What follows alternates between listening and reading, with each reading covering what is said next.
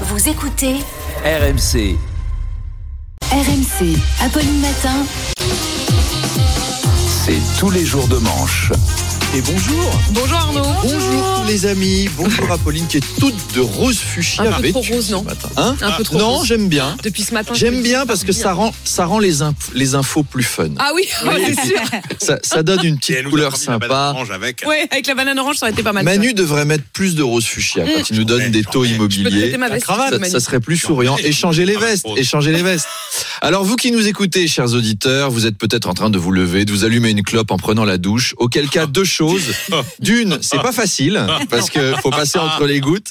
Et de deux, aujourd'hui, c'est la journée mondiale sans tabac. Mm. Parce que le tabac fait encore des ravages. Il tue 6 millions de fumeurs par an. Pour comparer, les requins, ils tuent que 8 personnes par an. Steven Spielberg aurait beaucoup mieux fait de réaliser un film sur la clope.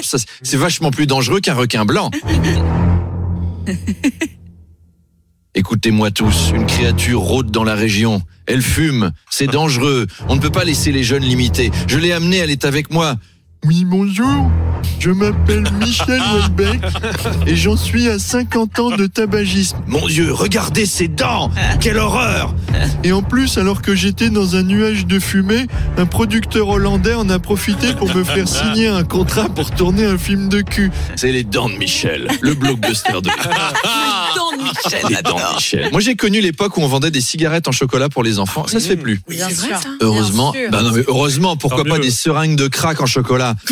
Aussi nous Regarde, tu fais fondre du crack en chocolat dans la petite cuillère, tu le mets dans la seringue et tu peux consommer. À ce sujet, Arnaud, le gouvernement veut interdire les puffs, ces cigarettes électroniques en plastique à usage unique très prisées par les jeunes. Oui, à ne pas confondre avec les poufs euh, qui sont en plastique aussi, souvent à usage unique également, mais très prisés des vieux à Cannes ou à Monaco.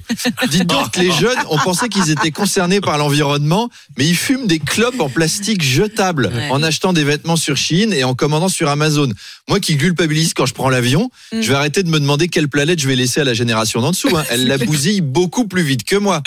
Alors, en revanche, les pharmacies pourraient bientôt proposer les cigarettes électroniques à la vente. C'est normal, c'est bon pour leur business.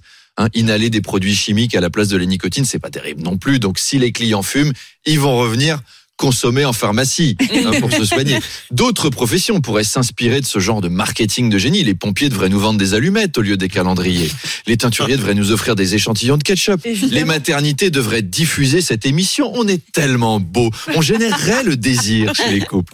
D'ailleurs, vous avez remarqué à quel point ils poussent au vice, les pharmaciens, d'une manière générale. On peut carrément aller à la pharmacie avant une grosse soirée. hein. Il y a tout ce qu'il faut. De l'alcool de menthe, de l'alcool à 90, des petits bonbons, préservatifs, poire à lavement, vaseline. Et quand, quand tu passes à la caisse, ils te balancent un très joyeux. Et ce sera tout Ben non, ce sera pas tout. hein, mais je reviendrai demain pour gérer l'herpès. Chaque chose en son temps. Enfin, on s'égare, on s'égare. On s'égare, Avançons un on peu. on s'égare.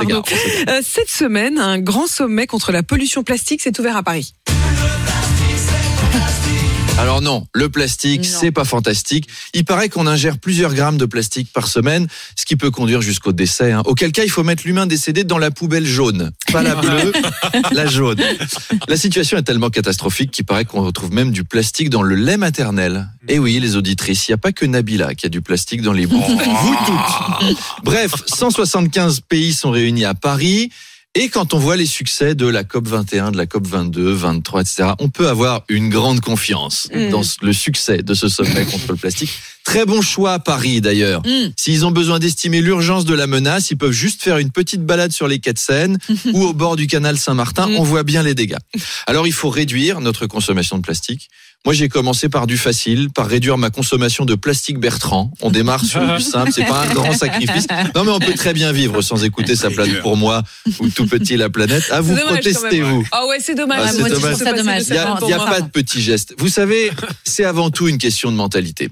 Comme le disaient les frères Bogdanov, le problème du plastique, il est d'abord dans la tête. Et comme ils avaient raison, on se souvient d'eux. Allez, à demain